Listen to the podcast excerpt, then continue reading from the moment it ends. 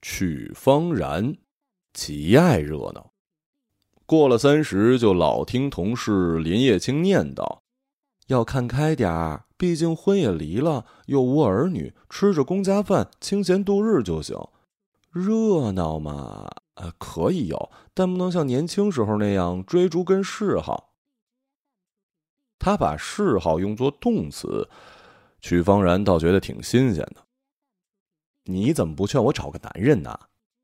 他问林叶青。除非你厌烦了做家务。林叶青露出了世故的笑。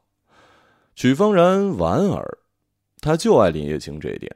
单位女同事老的太老，小的太小，唯他无论年龄喜好皆旗鼓相当，且妙语频出，是个轻谈的好对手。但曲方然还是希望有个男人陪在自己身边。因为他爱热闹，他不乏朋友。然而聚会一过，曲终人散，身边空荡荡的，更觉出寂寞冷清了。他的热闹是不厌足的熊熊火炉，男人可以当炭，让他暖起来、烧起来，并发出碧波的爆裂声。他这样说。好点的男人呢，是锐炭，其炭青色，坚如铁石，燃烧持久，有弹射之香。次一等的男人就是银骨炭，表面有白霜，无烟，难燃，不易熄灭。再次些的男人是石炭，黑黢黢的，一点就着，烧起来味道重，烟气浓，呛人。还有些男人呢，是雪里炭，重在。解危救急，不易挑拣好坏。那落你手里的男人可真惨，算得上是生灵涂炭了。坚如铁石，那个有很浓的性意味啊。哎，不对，炭跟炉本来就很有性意味，你果然是耐不住寂寞啊。许方然笑着掐他。凛冬易至，好炭难求。曲方然大多数时候还是宁愿受冻，也不将就。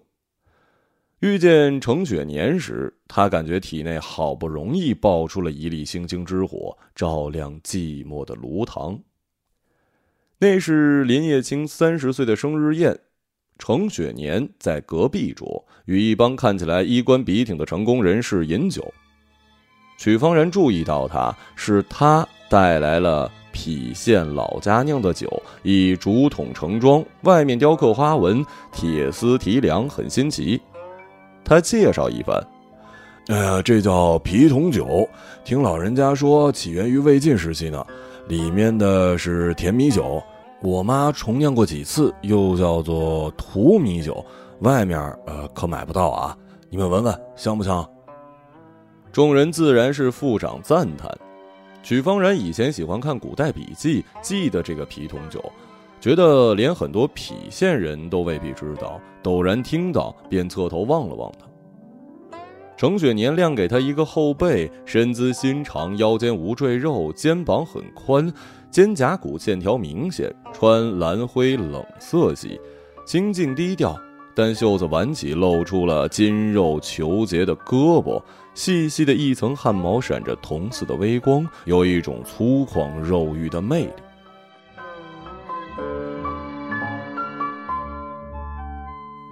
他那番话说的极流畅，但一静默下来又显得讷言。别人劝酒，他回敬时也有一些迟钝之感，倒让曲方然好奇。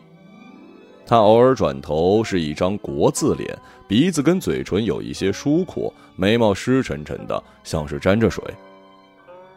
曲方然在心里估算了一下，程雪年大概就是他心目中的银骨炭。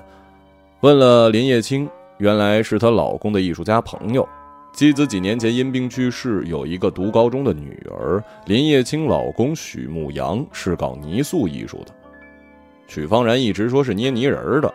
如今没了艺术家的脾性，搞商业红红火火也小有成就。他的朋友应该不俗啊。酒阑人散时，青金石色的夜空印着半弯指甲白的月亮。宾客一道出门，曲方然不经意蹭到了程雪年坚实的手臂，质感有如一道柔软的闪电贯穿身体。他咽了口唾沫，决定将这块银骨炭纳入炉中。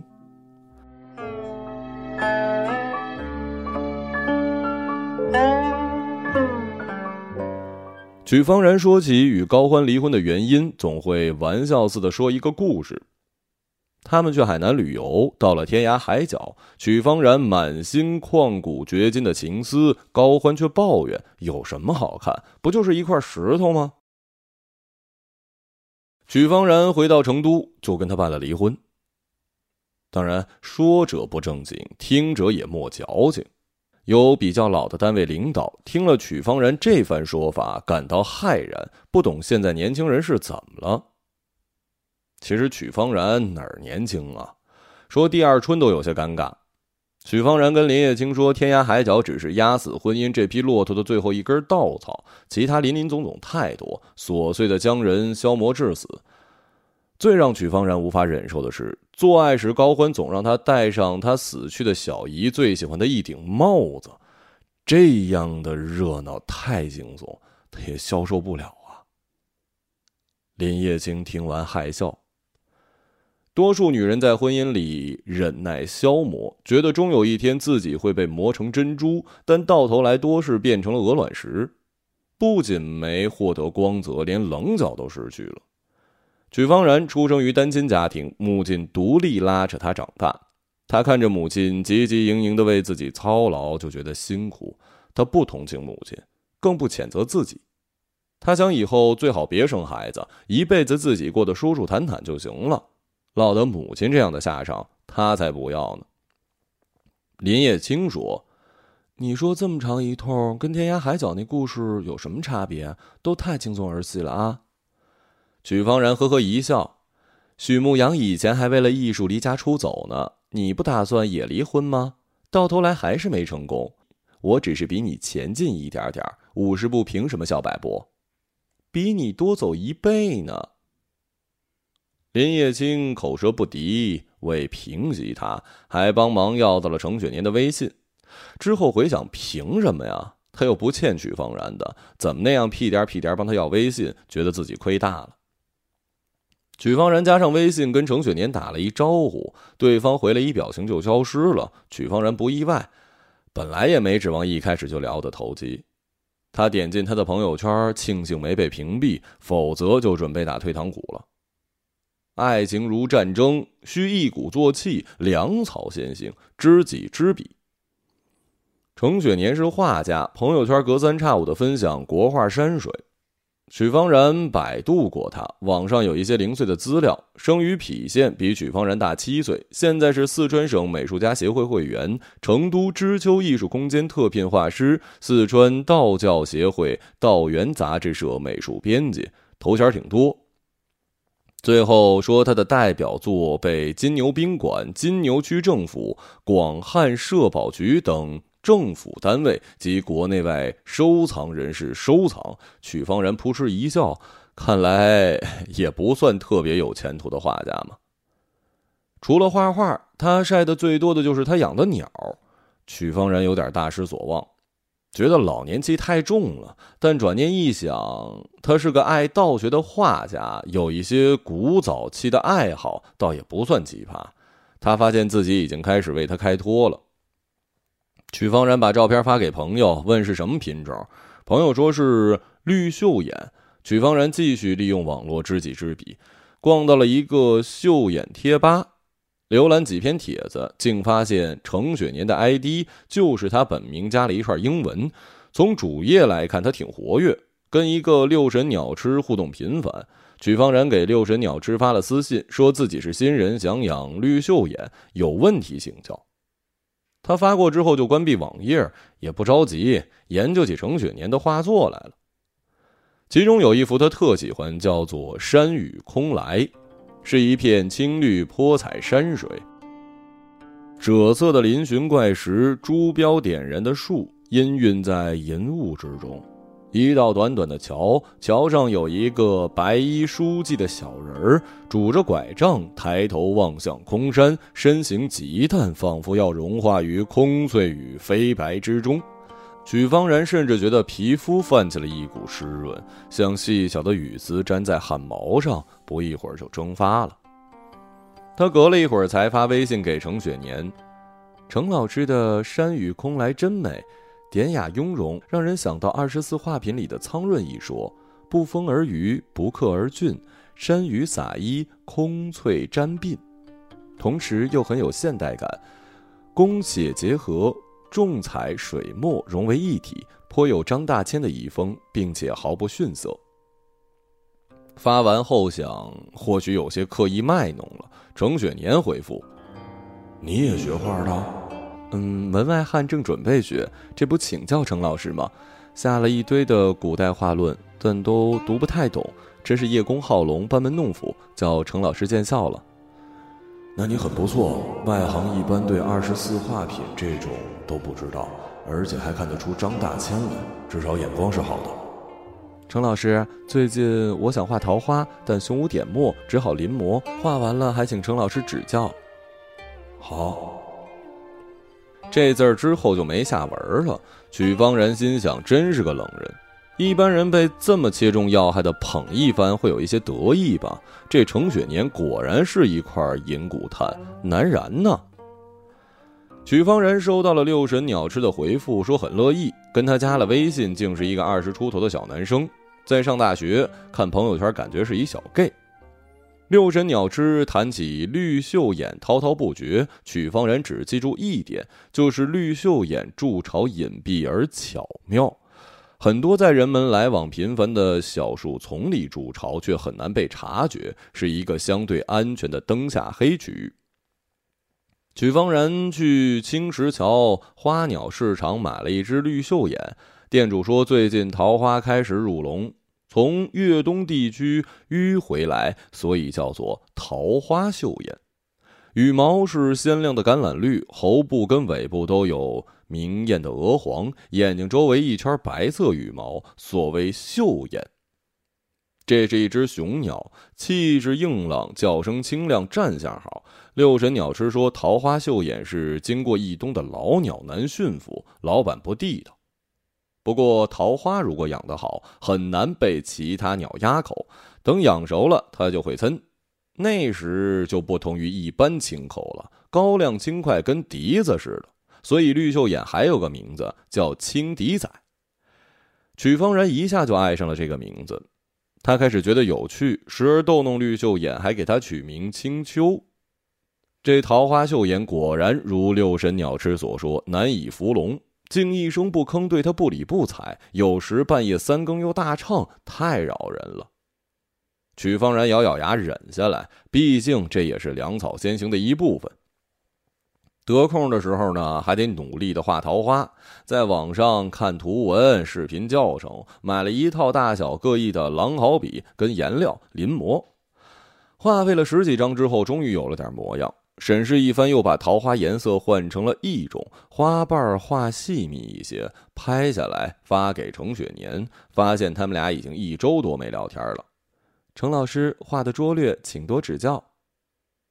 程雪年过了很久才回，临摹的是邹一贵，对他有本小山画谱，开头就写怎样画桃花。搜了他的画，发现。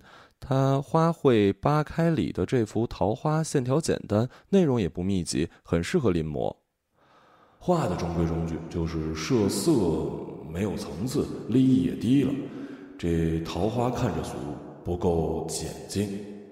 那我可以当面请教程老师吗？好啊，那我定个时间，请老师出来喝茶。时间是周末。还有四天，曲方然不再找程雪年攀谈，而是频繁的在绿袖眼贴吧与六神鸟吃互动，分享经验。约定地点是锦江区老茶馆，这应该符合程雪年清淡冲和的品味。曲方然不忘带上话剧，诚心求教。那是一个春日迟迟的下午，空气里蔷薇跟恋花的香味浓郁的几乎有了实体，像嫣红跟淡紫色的游丝牵缠人的衣角。曲方然跟程雪年在清一色竹制的桌椅老茶馆里聊话，他健谈了一点，长笑，人显得温和许多。曲方然毫不露怯，不知道的地方不装懂，知道的地方又有新鲜的见解。他还说那天的皮桶酒，觉得荼蘼酒名字很美，让人想到古代的飞鹰会。文人墨客在荼蘼花下设宴，春风吹拂，落英缤纷。谁酒杯里落了荼蘼花瓣，谁就一饮而尽。他又说：“胡兰成说桃花难画，因要画得静。”我就疑惑，为什么一定要静？春花就是热闹鲜明的。有一句词不就是说“红杏枝头春意闹”，多美啊！热闹点不好吗？程雪年笑，看来你是个爱热闹的人。曲方然点点头，注意到他的目光有些不同了，从那银骨炭质地的瞳孔里发出了微火。他心里庆幸，还好平时上班时没事跟林叶青唠嗑，磨砺了口舌，勉强可灿莲花。他们离开茶馆时，路边的八重樱被风吹落花瓣，仿佛粉雨，纷纷扬扬落在他们的发上与肩上。程雪年说：“如果这里办飞鹰会，那所有人就该醉倒花间了。”他看着曲方然：“你是不是觉得我是中老年才选在茶馆？我还是经常去酒吧、咖啡馆的，别把我想的那么老嘛。”曲方然大窘。程雪年笑起来跟他告别，他失神的摸摸自己的脸，竟然有一些烫。约会之后，曲方然频繁跟程雪年聊天，大多数是在深夜适可而止，始终是他主动聊天的内容五花八门，但是避免谈到绿秀眼。大概一个月之后，曲方然不主动找他了，他也没有主动找他。曲方然虽然意料之中，但也觉得落寞。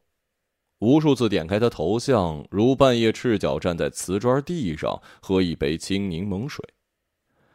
青丘这只鸟也是捉摸不透，时而伏龙，时而又很不驯，但已经不惧怕曲方然了，敢在他面前打瞌睡，半眯着眼，乖巧可爱。他跟林叶青的话题也变了很多，不再是八卦、美剧跟股票，更多的方面是文化方面，哪里看展，哪里赏画。为了追个男人做到改头换面，你也真是煞费苦心。到时候追不到怎么办啊？林叶青感慨：“你知道绿袖眼筑巢的特点吗？那就是灯下黑，在人家鼻子底下筑巢却不被发现。感觉我有时挺像绿袖演的，在暗中筑我的巢穴，等他发现，嘿嘿，为时晚矣。这样的巢穴大概很容易被摧毁哦。别担心，仗都还没开始打呢。”曲方然跟程雪年两周没聊天觉得这寂寞的果实成熟，便拍了青丘的照片，让六神鸟吃发朋友圈，并夸夸他。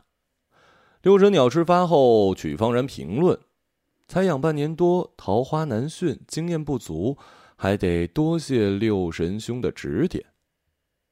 立竿见影，程雪年主动发微信给他：“你也养绿袖眼？”曲方然明知故问：“程老师怎么知道的？”程雪年不回答，只问：“怎么不告诉我？我可是养绿袖眼的行家，桃花性子可野了，没有耐性跟信心的人养不来的。画画已经麻烦程老师了，就不想在绿袖眼上添麻烦。而且程老师那么专业，看我养成这样，只会笑话我。更何况也不想让程老师以为我是为了你养的绿袖眼，那多难看呀！我是自己喜欢这青笛仔。”哎，对了，她叫青秋，程老师的叫什么呀？女人太端严谨慎、四平八稳就欠可爱，心机太深又失之英意，小小的暴露了自己的算计，有些笨拙，有些娇蛮，好像在嗔怪你怎么就没发现，还要我自己说出口，倒数上策。人都虚荣，男人也不例外。有人为自己暗中做了那么多来接近他、取悦他，他不会有被算计的感觉，只会觉得高兴。况且这是一个自己印象不错、长得也不难看的女人。我的那只叫怀兰。原来你就是贴吧的那个春山茂，最近挺活跃。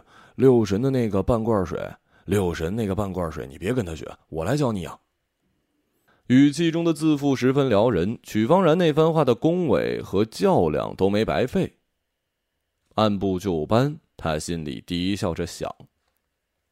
曲方然见到了程心，是在程雪年的家中。十七岁的少女，苍白清秀，眼神里，眼神里有冰锥似的刺着许方然。你就是我爸爸的女朋友。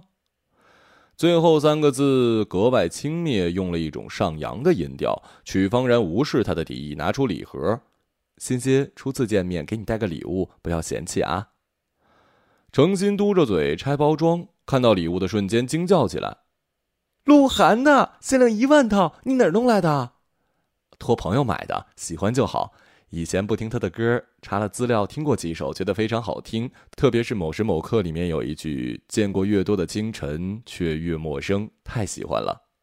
程心哼了声，那首歌本来就很流行，收买的也太明显拙劣了吧？曲方然只是微笑，本来就是明敲明打的收买你，背地里还怕你看不出来呢。程心走到茶几旁，缓缓拿起他母亲季如兰的照片，趾高气扬的亮给曲方然看，笑得十分挑衅。曲方然眉梢稍动，将胸口一股气压下去。吃饭的时候，程雪年问程心功课，说马上要高考了，他文化成绩不好，就赶紧准备艺考。但程心不想去艺术培训，要离开自己的好朋友。曲方然说，高考还有一年呢，很多人在最后阶段进步神速，不用那么早考虑艺考。程雪年不语。曲方年问程心哪些科目差，程心不情不愿的说了数学。曲方人笑了，他说高中他也是数学最差，经常在及格线徘徊，还说他数学差完全是因为讨厌那个数学老师。数学老师啊，嘴边有颗痣，我们都叫他大痣，口头禅就是问我们懂了没有。讲完一道题问一次，有一回他问懂了没有，我在底下大声说没懂。他说：“那好，我们继续下一题。”曲方圆带点埋怨，又不动声色。程心倒笑了起来。他也喜欢讲隔壁班有多好多好，骂我们不知进取。我有一次问隔壁班的一个朋友，说：“大志是不是在你们班也说我们班很好，骂你们不争气呀？”朋友说：“并没有。”这让我很受挫呀。不过我还挺后悔的。那时候因为他讨厌数学，最后高考是自己的分数，大学是自己上。后路也是自己的，把数学考得那么差，只有自己亏。大致他虽然不会因为我考得差就高兴，但也不会觉得气愤愧疚啊。几年之后，这届学生就被他忘了，倒是自己要后悔很久了。说到这儿，倒不全然是为了讨好程心，程心自己也感觉到，便认真听。程雪年微笑，招呼他们别说话，赶紧吃饭。一桌菜肴皆由曲方然操刀。他最近只要得空就来程雪年家做饭，他不通厨艺，工作又宽松，经常在家就叫外卖或者草草煮面。这天，曲方然做了干锅土豆片、小炒牛肉、青椒猪耳、醋溜白菜、蒜香排骨，还用百香果跟香茅榨了饮料，加上老家的桑葚酒，可谓丰盛。程心吃的停不下嘴儿。一天相处下来还算愉快吧。晚上，程心回学校上晚自习，俩人没出门，看了一部老电影，然后程雪年就睡了。曲方然等他发出鼾声，却依旧睁着大眼看着屋内偶尔被夜光照亮的陈设。流波一样蓝的夜里，他成了一尾枯鱼。暮春的风吹动窗帘儿，有一些像醉卧山间。头顶的枝叶偶尔被拨开，又像水面波光粼粼。程雪年家里还留着许多季如兰的遗物，他不忍丢，房间也照旧布置。有时许方然碰了季如兰的照片，他就急得跟什么似的，连忙上来阻止，好像他是一三岁小孩，笨手笨脚，要把东西摔坏。这个时候，许方然只能退到一旁，讪讪的笑。所有的伶俐口齿都派不上用场，如何反应都是错的。也难怪程心有恃无恐。他不知道自己斗不斗得过一个死人。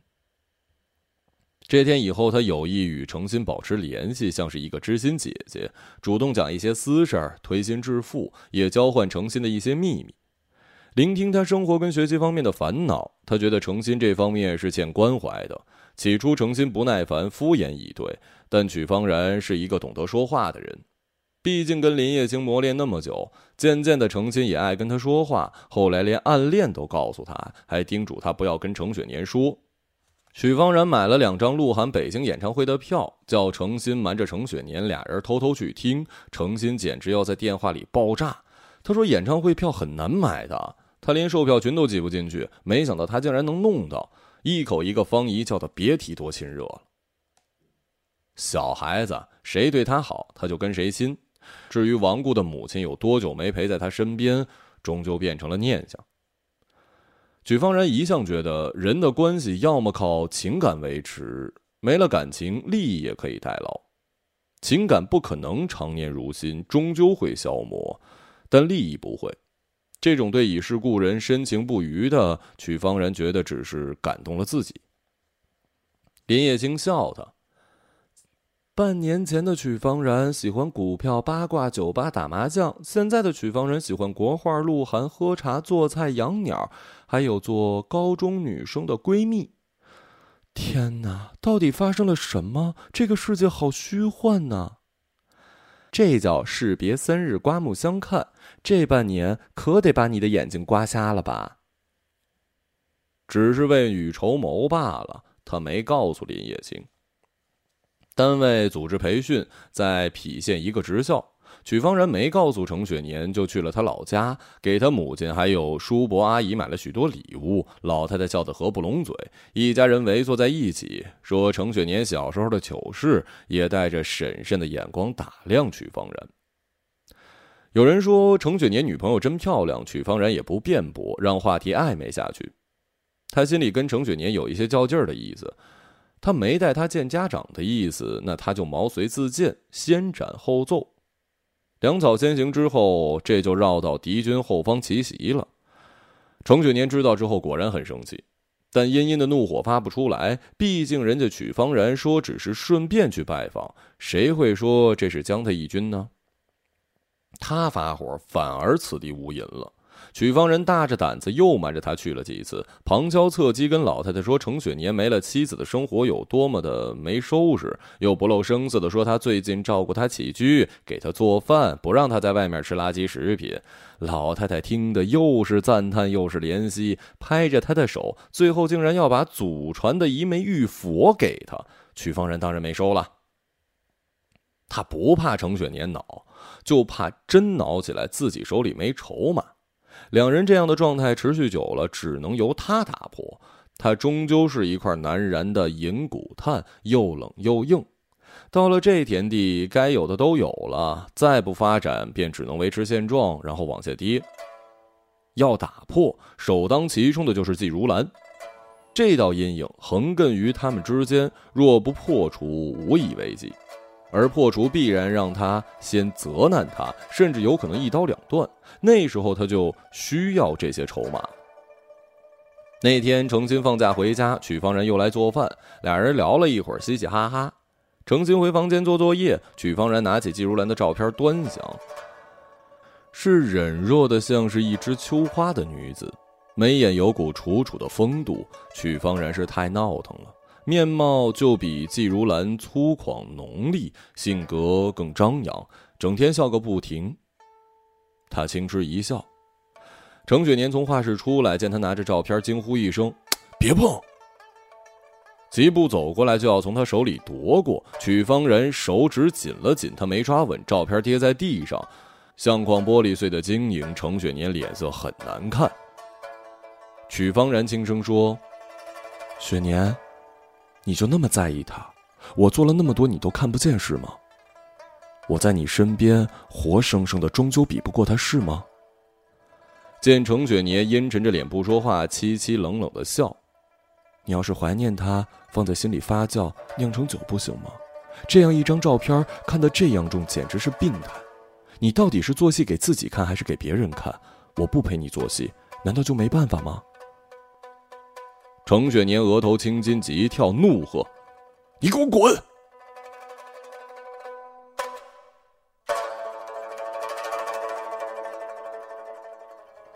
曲方然强忍泪水站起身离开，听见程心从房间里出来，提高了声音问他怎么能那样骂方姨。他关上门，拭净泪水，唇边缓缓绽开笑，一刀刺穿浓液鼓胀的毒瘤，毒辣快感也不过如此。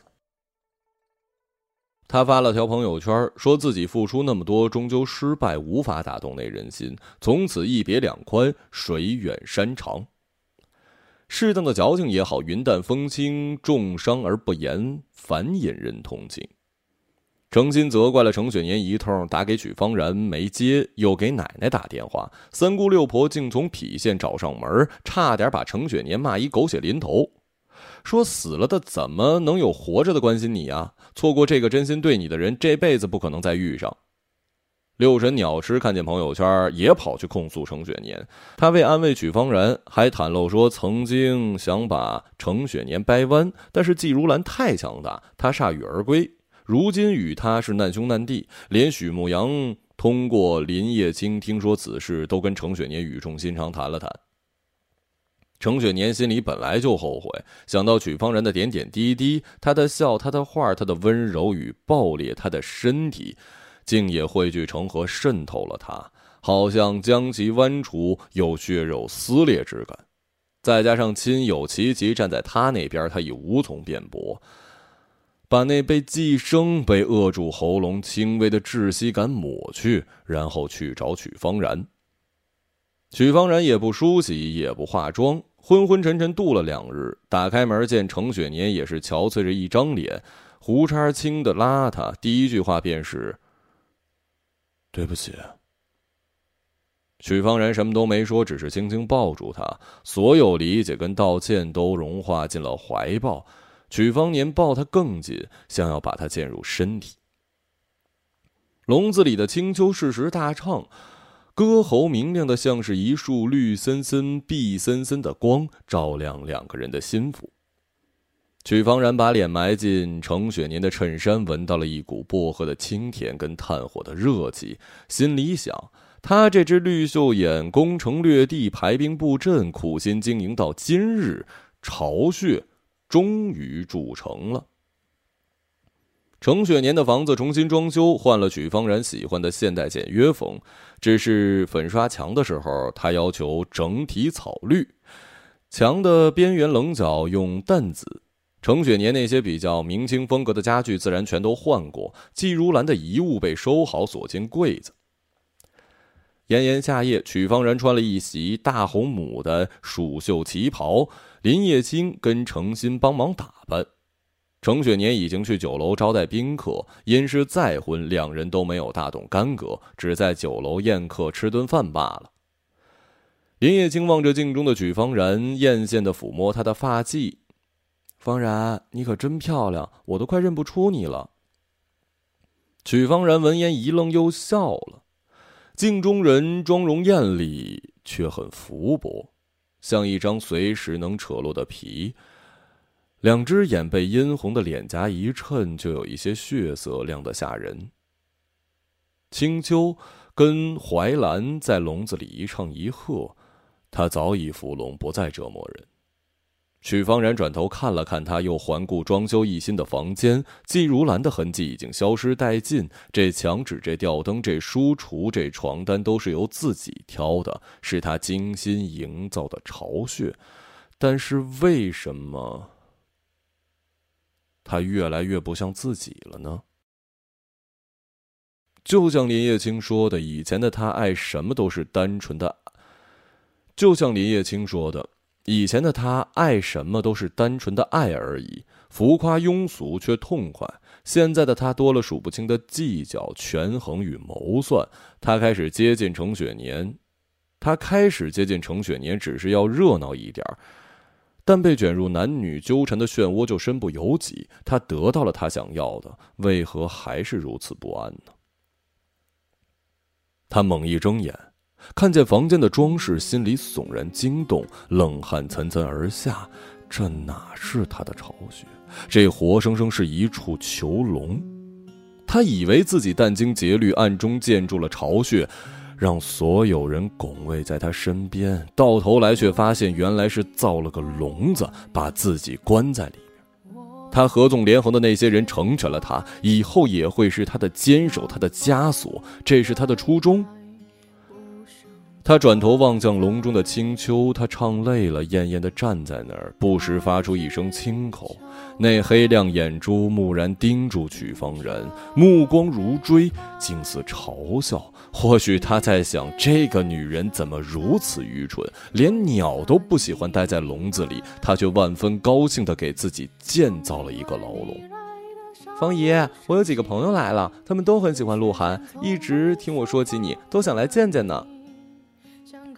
不知过了多久，程心在门口唤曲方然，回过神，笑着说：“啊，一会儿就来啊。”他弯腰俯在梳妆台，理了理发鬓，告诉自己别胡思乱想，至少他得到了热闹啊！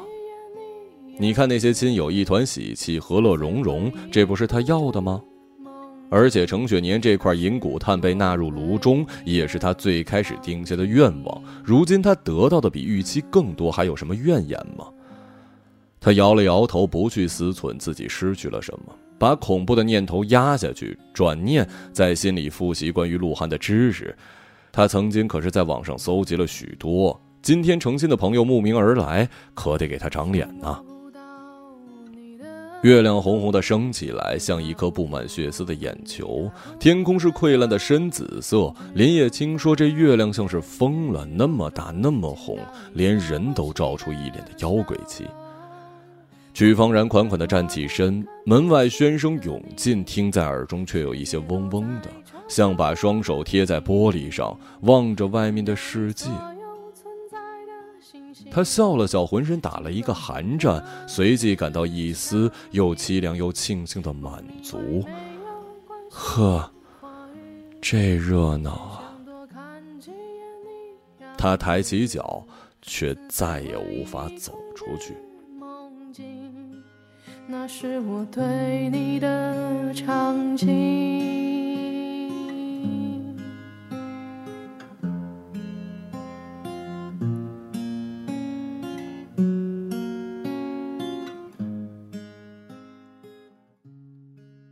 一个朗读者，马晓成。梦里梦外。